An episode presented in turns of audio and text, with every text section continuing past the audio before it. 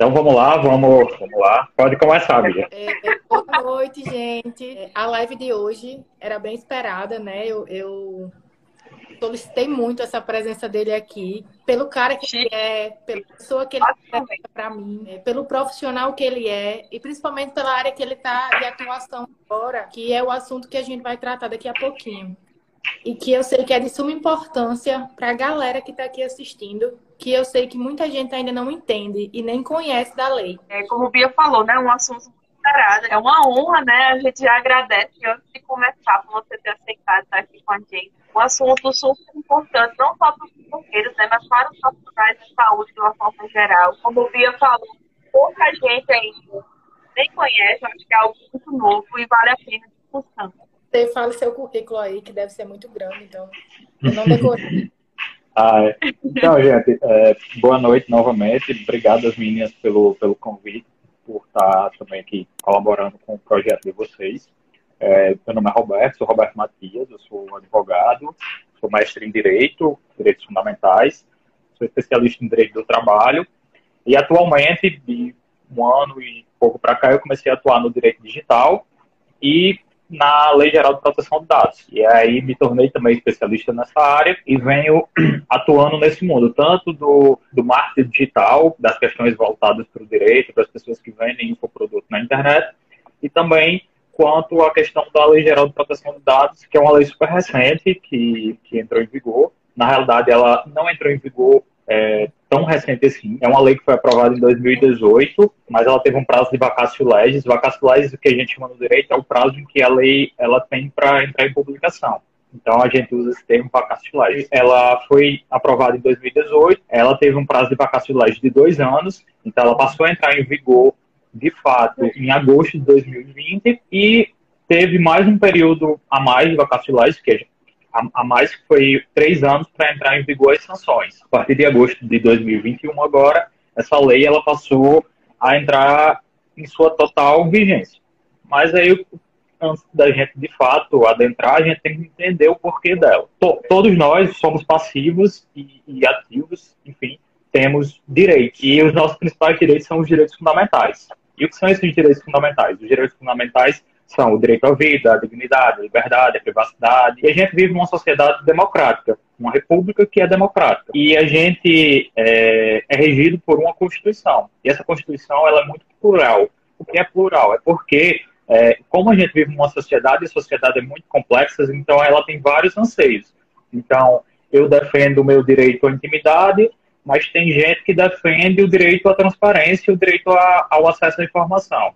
Tem gente que, sei lá, que defende o direito de propriedade e tem outra pessoa que já defende o direito à liberdade, enfim. Então a gente é plural por isso. Então a Constituição ela é plural por isso, porque ela tem é, os anseios de todo mundo da sociedade. Como a gente vive num pacto social, ela tem que atender a todo mundo. E aí esses direitos, é importante que a gente coloque que esses direitos eles não são absolutos. Então a gente tem que colocar na nossa cabeça que nenhum direito ele é absoluto, nem o direito à vida ele é absoluto. A gente pode falar, ah, não, eu tenho um direito, tipo, a gente no Brasil não tem pena de morte, mas existem casos em que esse direito à vida ele pode ser relativo. Existem casos em que o Estado, fundamentado numa lei, ele pode tirar a vida de um cidadão. Então, que a gente entenda que esse direito, ele nunca é direitos fundamentais, sobretudo, ele nunca é, é absoluto. Ele, ele, precisa de otimização, ou seja, ele precisa ser, ser analisado o caso concreto e se naquele caso concreto for verificado que X direito fundamental está sendo mitigado, está sendo diminuído, então eu posso aplicar através do caso concreto uma, uma maior é, proteção naquele sentido. E foi isso que aconteceu. O que, é que aconteceu? A nossa privacidade, o direito à privacidade, ele começou a ser mitigado, ele começou a ser diminuído com o advento da internet, o advento do mundo digital. É tanto que se a gente parar para analisar o conceito de privacidade que a gente tem hoje não é o mesmo conceito de privacidade que a gente tinha, sei lá, antes do Orkut, 2004. Ou seja, para rolar uma informação naquela época era muito mais difícil.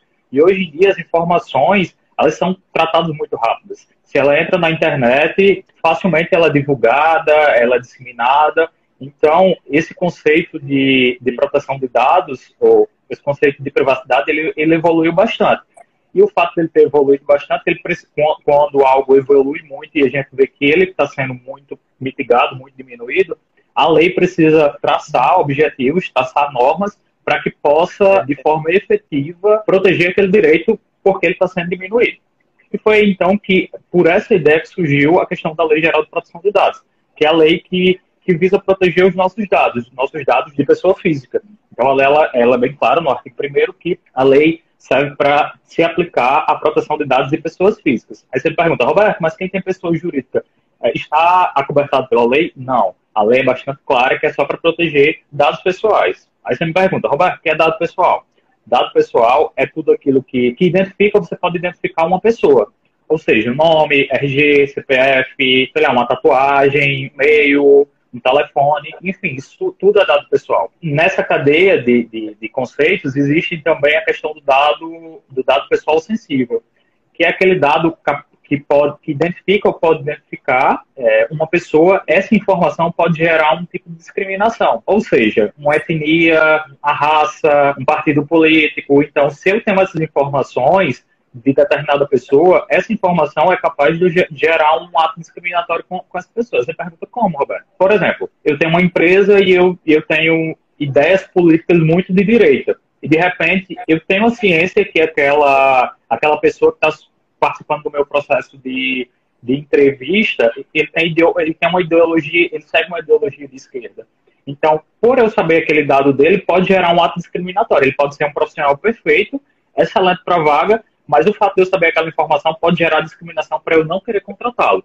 Então, o dado é, pessoal sensível é todo aquele que é capaz de gerar uma, uma discriminação. A partir do momento que, que as pessoas que estão tratando, que detêm aqueles dados, sabem. Aí é o ponto também onde a gente deve chegar para as pessoas da área de saúde. Todo dado de saúde, ele é considerado um dado sensível. Ou seja, se você está num hospital e você tem um prontuário de um paciente, ele é considerado um dado sensível. Se você tem resultados de exames, ele é um dado pessoal sensível. Por exemplo, vocês que tratam feridas, vocês, tratam, tra, tra, vocês fazem anamnese do paciente e aí vocês identificam que aquele paciente é um paciente que ele tem, vocês fazem um, um sei lá, anamnese lá, e isso já é um formulário de dados, e lá você identifica, tipo, além do nome, CPF e tal, isso é tudo dado, dado pessoal, e você identifica que aquele paciente, ele tem uma comorbidade, ele é diabético. E aí, aquela identificação, que, aquele dado que você recebeu, aquele é um dado sensível. E para você tratar esse dado, para você ter essa informação, você como profissional de saúde, você precisa ter o consentimento do seu paciente. Ou seja, você precisa ter um consentimento expresso dele para que você possa tratar aquele dado. Esse, aí você pergunta, Roberto, esse consentimento, esse consentimento é, verbal, é só verbal? Não. É, quando a gente está orientando a fazer a adequação da LGPD, a gente orienta que ao fazer um cadastro ou fazer um, um tipo de, de, relatório do paciente, sempre existe lá uma cláusula de assinatura alegando que você está autorizando eu tratar aqueles dados para aquela determinada finalidade. Então, isso deve ser bastante claro quanto a isso. Então, você, profissional de saúde, vocês, é, 90% dos dados que vocês vão tratar são dados de, de natureza sensível e a, e a lei determina que a maioria desses dados tem que ser dado através do consentimento. Então, assim, eu aconselho sempre a pecar por excesso. Melhor a gente pecar por excesso do que por falta. Então, assim, pedir consentimento de todo mundo. Se eu vou fazer um relatório de ou vacinar, eu, eu, por exemplo, eu sou um fisioterapeuta, eu sou um nutricionista. E aí eu faço um, uma entrevista, uma consulta, e eu vou pegar um monte de dados daquele, daquele, daquele, daquele paciente. Então, seria interessante eu promover e fazê-lo consentir de forma expressa aquele tratamento de dados. Aí, você, aí pode surgir outra pergunta, Roberto, mas esse tratamento de dados ele é para sempre? Não todo dado, ele, a, a lei ela é bastante clara quando ela diz que todo dado ele tem um, um ciclo de vida.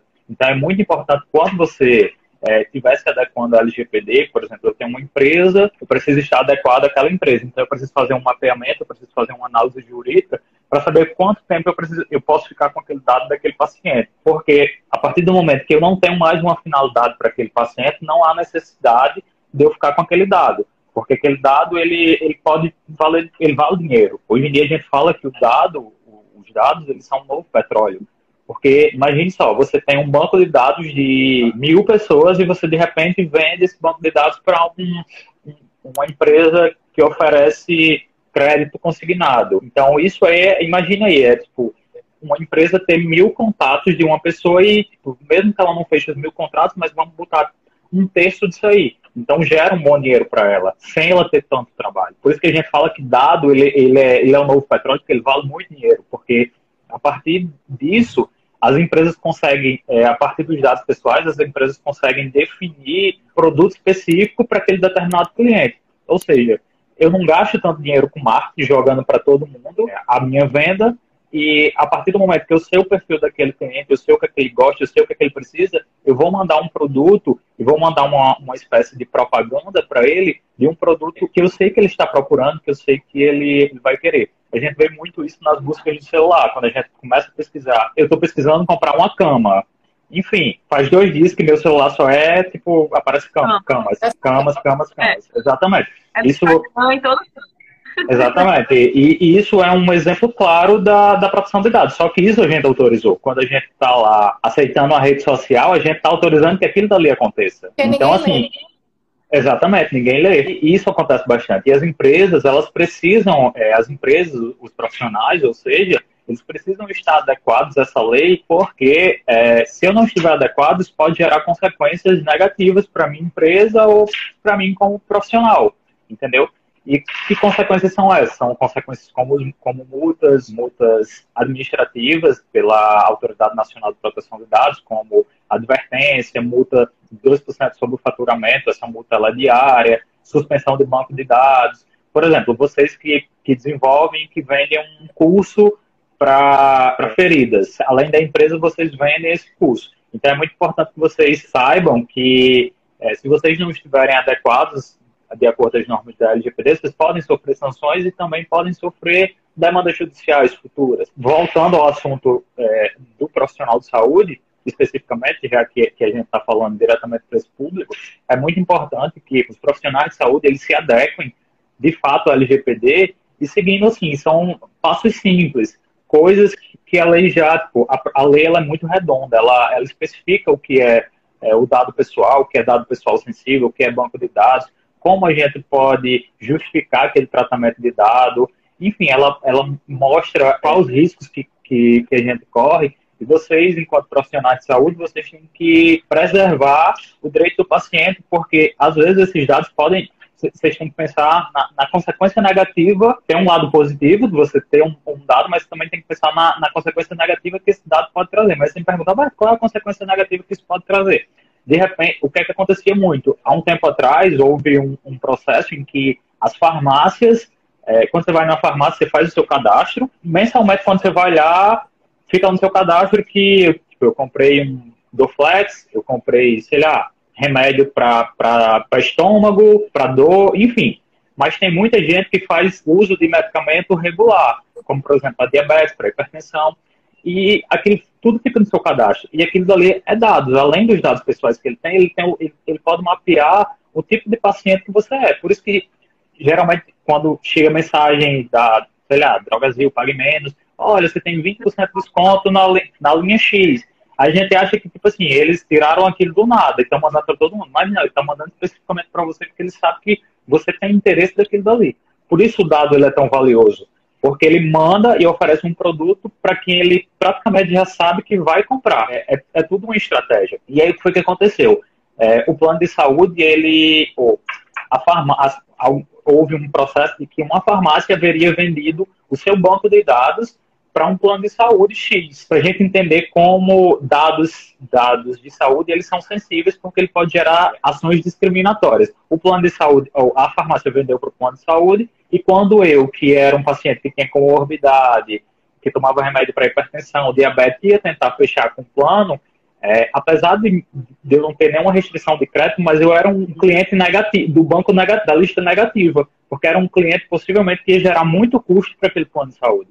Então, é, o plano estava me discriminando, mas eu nem sabia por quê. Porque, tipo, como é que essa pessoa tem esses dados? Então, assim, a lei, ela de fato veio para proteger. E, e, esse é o ponto da gente entender. Por exemplo, outro, outro ponto que é, que é bastante comum é a divulgação de dados de pessoas que, que são portadoras do, do, do vírus do HIV.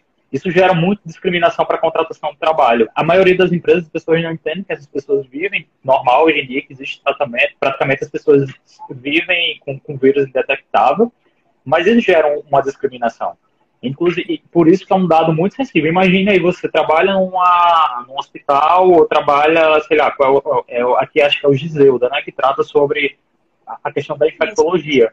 Exatamente. Imagine se vazar um, os dados para, sei lá, uma empresa de RH, ou uma empresa de, sei lá, plano de saúde, ou uma empresa, enfim, uma empresa que, que eu possa acessar aqueles dados daqueles pacientes para eu verificar quais são as comorbidades daqueles pacientes.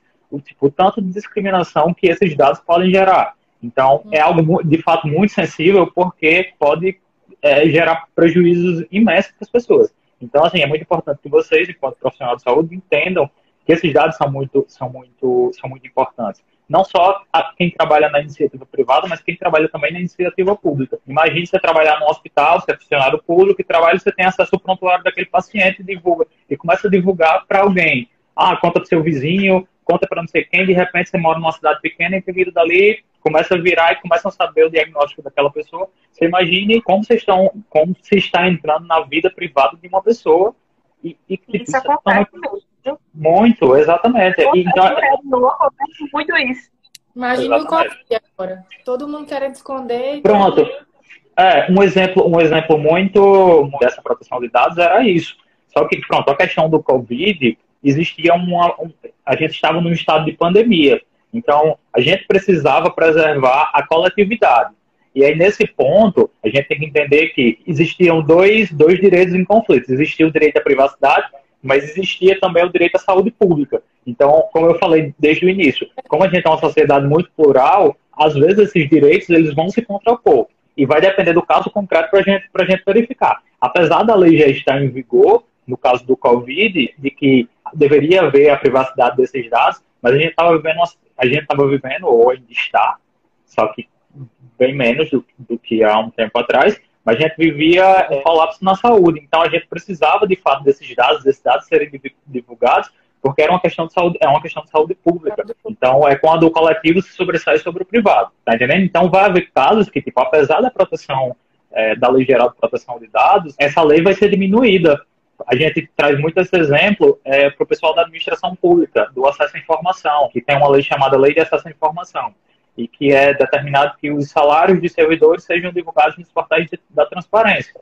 Então, aquele salário daquele funcionário, o nome dele é um dado pessoal. De, é, teoricamente, eles deveriam ser protegidos pela Lei Geral de Proteção de Dados. Só que é, a Lei de Acesso à Informação veio para trazer transparência do, do serviço público para a sociedade. Então, é o interesse público se sobrepondo sobre o interesse privado. Então, assim, é algo muito delicado que, que às vezes merece ser analisado caso concreto. Oi. É, uma pergunta. No nosso, na nossa ficha de, de para anamnese de coleta de dados, além de ter a coleta comum, né, de nome e tudo mais, a parte mais simples, tem outra ficha que é de, de laser terapia e tem outra ficha que a gente pede a assinatura do paciente para a gente poder usar as fotos né? Tipo, para estudo de caso, para estar tá mostrando a, a evolução da lesão.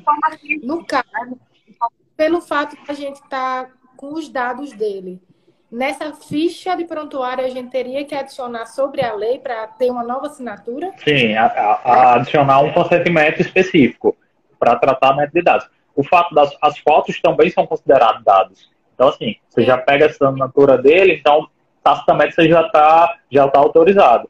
Mas uhum. uma foto é capaz de identificar uma pessoa, então ela é considerada um dado pessoal. Então é, é, é sobretudo específico quando vocês fizerem uma anamnese, que colher dados, cadastro, colocar exames, prontuários, como foi que você pegou aquele paciente, como você está entregando, porque ele tem uma ficha completa, e aquilo ali tem muito dado. Imagine se isso vaza e, sei lá, cai a mão no plano de saúde, uhum. criando uma situação hipotética. Isso pode gerar uma discriminação para aquele paciente, entendeu? Eu sei. É, teve uma conhecida nossa, enfermeira, ela fez um, não sei se foi um livro ou se foi um estudo, não sei se você lembra, Simone Geilani, que ela substituiu o nome dos pacientes por, por animais, foi? Você lembra? Passarinhos. Foi por passarinho. Não para proteger a, a, pessoa, né? Não usou. Porque a gente usa tipo as, as, as letras iniciais do nome. Pronto. Mas... É, nesse esse caso aí, a gente, a gente chama de anonimização. É quando a gente faz um processo dentro do, por exemplo, você precisa ficar com esses dados cadastrados, mas você precisa criar um procedimento para não mais aqueles dados não mais identificar uma pessoa. Ele servir só de dado de, de dado científico, entendeu? Ou de dado de tipo assim, ah, eu já atendi mil pacientes, mas você não conseguir mais identificar aquele, quem era aquele paciente, entendeu? Então, a gente chama anonimização. Por exemplo, o caso que a menina fez, ela trocou o nome por é, animais, né, pássaros. Enfim, então ela fez, um, ela fez um processo de anonimização. Então, isso aí, quando você faz esse tipo de processo, quando você não consegue mais identificar aquela pessoa a partir daquilo dali, você tem os dados, mas você não consegue identificar quem é, então você já está já tá protegendo os dados dele, você já, já fez um processo de anonimização, o que a lei permite, entendeu? Tem uma perguntinha aqui, é, que está aqui na tela, para quem vê. O termo de um paciente acamado deverá ser assinado por quem? Se ele não, se ele não, não, não puder assinar ou ter a, como é, falar, como é o caso, ele vai estar internado, então é o, é o, o responsável legal. Nesse caso seria o ascendente ou o descendente que estiver sobre, que ele estiver sobre os cuidados, entendeu? Então, nesse caso, seria interessante, é, por exemplo, se for um menor, você vai ter que pegar o consentimento dos pais, e se for maior de idade, do responsável que está, está atuando, ou através de procuração, ou através de decisão judicial, enfim. Mas nesse caso, como o paciente ele se, tá, ele se torna incapaz, então provavelmente vai ter um responsável legal por ele. É. Tem outra coisinha. Tem, é, no termo de consentimento, tem algum dado que não pode faltar no documento? Documento que vai ser assinado? Não, é importante que no termo de consentimento você, você só explique, por exemplo, você coloca lá, eu, fulaninho de tal, concordo que é o nome do paciente, eu, sei lá, eu, Roberto Matias, concordo que a enfermeira Beatriz Matias utilize meus dados para finalidade X de acordo com a Lei Geral de Proteção de Dados. Então, é, você só, você só tem, tem que ser de uma forma clara e especificar o porquê, qual a finalidade que você está tratando aqueles dados, entendeu? Então, a lei, ela, ela meio que determina isso. E isso, isso já passa a ser responsabilidade nossa. E se um dia vazar, a gente paga as consequências por isso. Exatamente, você pode pagar as consequências por isso. Você pode, mas assim, se você tiver o consentimento e se for feita investigação, porque ele pode ter dado os dados para outra pessoa. Mas aí você, você precisa ter o cuidado que a lei impõe para evitar esse tipo de conduta, entendeu? Evitar esse tipo de coisa. Então, assim, é mais um cuidado que, que o profissional de saúde ele deve ter com o seu paciente. Assim, não muda muita coisa, muda para tipo, lugares maiores tal, mas assim, são é, procedimentos que vocês, vocês devem adotar para estar de acordo com a lei, para gerar segurança para o seu paciente e também para vocês enquanto clientes, enquanto pessoa física, também passar a exigir e saber o direito, entendeu? Então, a lei, ela de fato é uma lei no, nova, a gente ainda está nesse processo de, de conscientização da população, é algo ainda que, que vai demorar a, a realmente pegar, mas é algo que, que, que já é que já está aí. Então, enquanto antes a gente se adaptar, o quanto antes a gente é, está em conformidade dessa lei, mais, mais à frente a gente vai ficar. E, sobretudo quem é um profissional novo, um profissional jovem, a gente tem esse, essa dificuldade com as pessoas que já estão no mercado há muito tempo. Mas é muito importante que a gente, enquanto novos profissionais, a gente já traga essa cara, essa questão a gente chama muito de, tem um termo muito usado hoje em dia no direito que se fala compliance. Compliance significa inconformidade, ou seja, da gente é, estar sempre em conformidade, da gente não esperar que as coisas ruins aconteçam para a gente ir lá e arrumar a casa. É, é muito uma cultura do Brasil isso, de só buscar um advogado quando eu já tenho um problema e nunca buscar um advogado para me dar uma orientação para eu evitar o problema, entendeu? Nunca, As feridas é, é também muito... acontece isso. Só Exatamente, é.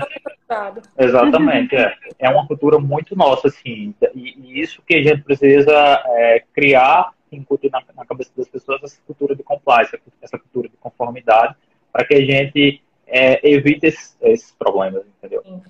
E relacionado com se você não também não entrar nas normas da lei, também vocês são prejudicados. Na questão de tipo, a gente cria um, uma plataforma de dados, né, através do e-mail das pessoas. Uhum. E está guardado. Aí como é que funciona mais ou menos assim, voltado para os cursos? Vocês têm que ter esse mesmo procedimento. Primeiro tem que ter uma política de privacidade, mostrando para o seu, mesmo que tipo, ninguém lê, é igual aquele que você falou, ah, a gente aceita, mas ninguém lê. Mas é obrigado que você, enquanto empresa, você coloque, porque de repente, tipo, mil pessoas não lê, mas uma vai ler e ela tem o direito de ler aquilo dali. Então é importante que vocês tenham uma política de privacidade, pra, e essa política de privacidade, ela mostra para onde esses dados, para que esses dados são utilizados, para onde esses dados vão e qual o período que eu vou utilizá-los. E aí o fato de eu ter cadastro com e-mail, telefone, eu tenho que ter o consentimento do, do meu usuário, do, do, do meu paciente ou do meu cliente entendeu? Então é sempre assim, é melhor, como eu disse, é melhor pecar por excesso do que por falta. Então sempre pedir, mesmo que às vezes a lei diga, não, é, você não precisa pedir, porque, por exemplo, existe a, é uma forma de tratamento de dados chamada por é, obrigação legal. Quando isso acontece? Como, por exemplo, a gente vai fazer uma compra, é, eu preciso gerar a, a nota fiscal. Para gerar a nota para a empresa gerar a nota fiscal, eu preciso é, dar meu CPF. Meu CPF é um dado pessoal. Só uhum. que é uma obrigação legal e tributária da empresa gerar a nota fiscal.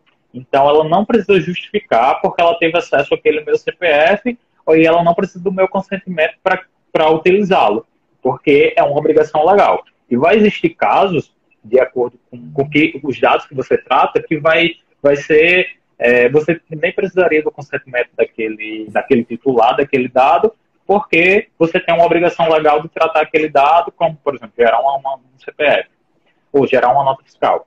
E aí é, você não precisaria. Mas assim, eu sempre aconselho a pegar, emitir, por exemplo, se for e-mail, telefone, a pegar esse consentimento e, sobretudo, quem é profissional da área de saúde. É, teve acesso a algum dado, algum tipo de diagnóstico da pessoa, algum tipo de exame, se aquele paciente tem uma lesão X, se, se aquele paciente no passado já apresentou alguma comorbidade, ou se teve, sei lá, um câncer, uma doença que foi curado. Se eu tiver qualquer das informações, que eu, eu sempre peço o sempre peço o consentimento dele para eu tratar aqueles dados, para que evite problema que futuramente pode virar uma algo contra vocês, até uma uma denúncia junto à Autoridade Nacional de Proteção de Dados ou uma, uma denúncia no conselho ou até uma ação judicial de reparação de danos, enfim, por não tratar. Hoje em dia a gente já está, muitos exemplos, não precisa o, o dado ser vazado para gerar um dano moral para alguém. Então a gente está aconselhando muitas pessoas se adequarem, porque tem jurista aí dizendo que vai ser o novo dano moral, ou seja, daqui a um tempo todo mundo vai estar ajuizando essas ações, porque tipo, ah, eu não dei meu consentimento e a empresa X está tratando meu dado de forma irregular essa pessoa tem direito? Tem. Se a empresa não tiver adequada, se a empresa não tiver cuidado, ela vai ter. Já está começando a existir ações judiciais nesse sentido. Ações judiciais na justiça do trabalho, quando o empregador não trata o dado direito, ações referentes ao, direito do consumidor, enfim, já, já, é, como eu falei, é algo muito novo, mas que já está começando a ser desenhado aí no, no mundo jurídico e, e, na nossa sociedade. Colocar as iniciais é considerado anonimização? Então, assim, como eu falei, a anonimização é todo ato que você não mais consegue identificar. Se você colocou as iniciais, você não consegue mais identificar que aquele prontuário é, por exemplo, Beatriz Matias, Araújo Matias, BAM. Se lá você não conseguir mais identificar que aquele BAM é o, os dados de Beatriz, então é um processo de anonimização. Agora, se é, só o fato de você colocar as siglas, mas você, você ou outra pessoa que tem acesso àquele dado conseguir identificar que é, não sofreu um processo de anonimização, entendeu? Então, assim, a gente tem que, que refletir cada caso. É capaz de, se eu perder esse cadastro aqui, a pessoa identificar que aquele cadastro é de X pessoa, se ele é capaz disso, se é capaz de identificar, então ele não, não sofreu um processo de anonimização. Mas se ele não é capaz, só está dados por dados lá, então vai ser, vai ser considerado um processo de anonimização. Entendeu? É, mas não tem como, assim, por mais que você faça uma evolução e você coloque as letras, quando vai em prontuário, vai junto, né? A não ser que aquela página seja rasgada. E sempre Entendi. no prontuário tem todas as informações. Então, Exatamente. se perder tudo, vai saber que é um só, a não ser que é. perca errado. Alguém chegou Exatamente. ali vai ter parte levar. É. Então, assim, a, a, questão da produção de dados é algo muito, é, deve ser feito muito em conjunto, sobretudo quem trabalha em ambientes hospitalares, enfim, porque assim, aquilo gira. Geralmente você chega num plantão, você sai do plantão e já pega, já entra os profissionais. Então aqueles dados ficam passando de profissional para profissional. Então tem, tem muito essa cultura dos profissionais da instituição privada ou pública e dos profissionais que ali trabalham, tá entendendo? Então deve ter muito essa conscientização e essa, essa cultura de que aquele dado é da, daquela pessoa e eu tenho responsabilidade sobre ele, entendeu? Então tenho que ter um cuidado, eu, tipo, é, tem que ter identificação de, que, de quem está tendo acesso, enfim, existe uma série de coisas que, que a lei fala e uma série de coisas que a gente recomenda quando está sofrendo um processo, uma empresa está sofrendo um processo de implementação, para que se evite esse tipo de, de coisa. E se acontecer alguma coisa, que a gente consiga identificar quem foi que vazou. Então existe é, a própria lei ela traz isso, ela traz é, essa gestão de risco e também a forma como a gente, se houve o risco, se houve um incidente, como a gente resolver. Então por isso que eu falo que a lei é muito muito redondinha. Eu tenho outra pergunta. Pode fazer. Hoje, lógico, a tecnologia já ajudou muito, né? Tem muitos prontuários eletrônicos mas, tipo assim, há 20 anos atrás você não encontrava isso, tudo é em papel. Se hoje, sei lá, alguém chegar no hospital querendo seu prontuário do ano tal, do dia tal, e não achar, o que acontece? Não, o que é que acontece? Como eu falei, todo dado ele tem um, um ciclo de vida. Nenhum dado ele pode ser eterno e nenhuma repartição. Então, assim, Sim. tem que se analisar. Quando você está fazendo uma implementação, você tem que analisar quanto tempo aquele dado vai, vai ser necessário estar tá ali. Então, é assim, o que, a gente, o que a gente recomenda? Dados depois de 5 anos, ou dependendo de dados depois de 10 anos, pode ser não destruído porque não vai, não vai ser mais preciso estar ali. Por exemplo, é. quando eu contrato um funcionário, tem uma empresa que contrata um funcionário. Existe algo no direito de trabalho chamado prescrição bienal e prescrição quinquenal. Ou seja, quando eu, é, eu demito um funcionário, ele tem até dois anos para entrar na justiça, que a gente chama a prescrição bienal, reclamando os últimos cinco anos, que é a quinquenal. Aí você me pergunta, Roberto, e até quanto, quanto tempo deve guardar os documentos do, do meu funcionário? Eu recomendo que você guarde por cinco anos. Porque o que, é que acontece? Ele pode reclamar dos últimos cinco anos. Dos últimos cinco anos. Para trás já prescreveu. Então, assim, eu tendo os documentos dele dos últimos cinco anos, que comprove que eu paguei tudo direitinho, se ele entrar na justiça no período depois de cinco anos, o direito dele vai estar prescrito, então ele não tem que, que ver na justiça. Então, assim, todo dado ele é, tem um ciclo de vida. Então, quando quando a gente está fazendo uma implementação, a gente, a gente tem algo que a gente chama de mapeamento. A gente vai mapear cada dado. Como é esse mapeamento? Esse mapeamento a gente identifica o dado. Por exemplo, o nome. Esse nome ele passa por quais setores na empresa? Passa por setor financeiro, por setor eh, por RH, por setor.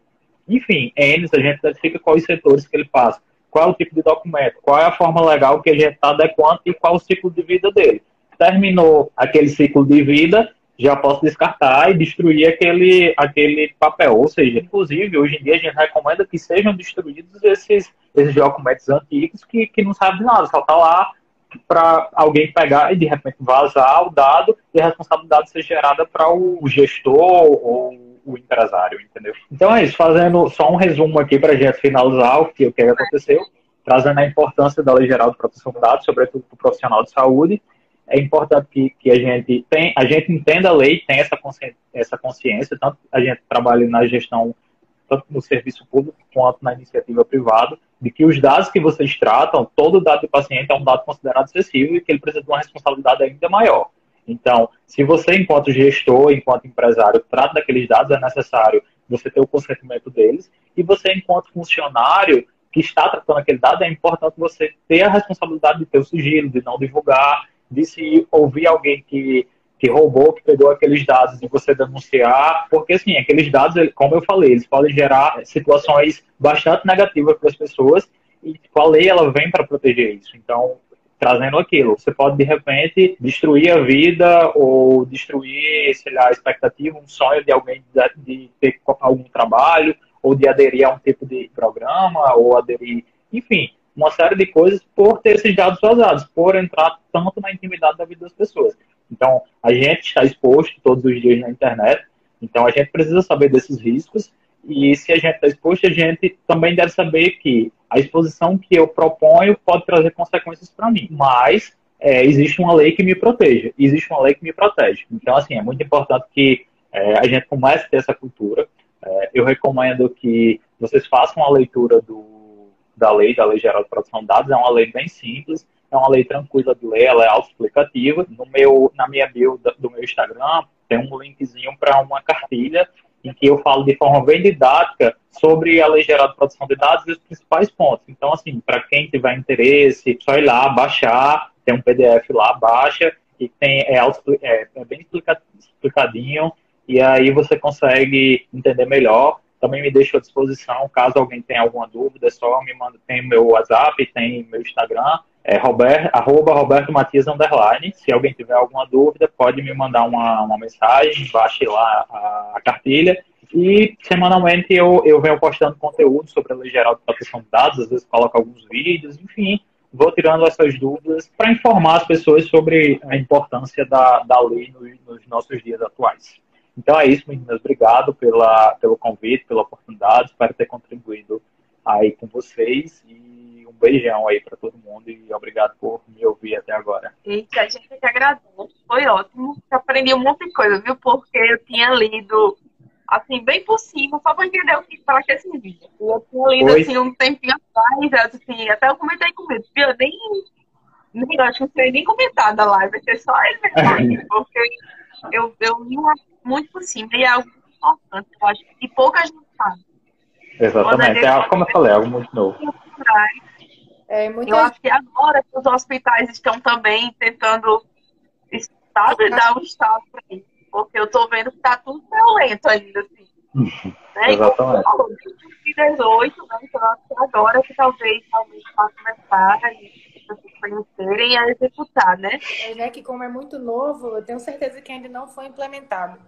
Então as pessoas vão precisar de pessoas que orientem, né? Que ajudem nesse processo. Eu, eu creio que tenha tem tudo para dar certo, assim, para a galera aderir, é, principalmente pelo público jovem, né? Realmente tem muita gente antiga que tem dificuldade, porque sempre foi assim e não vai mudar.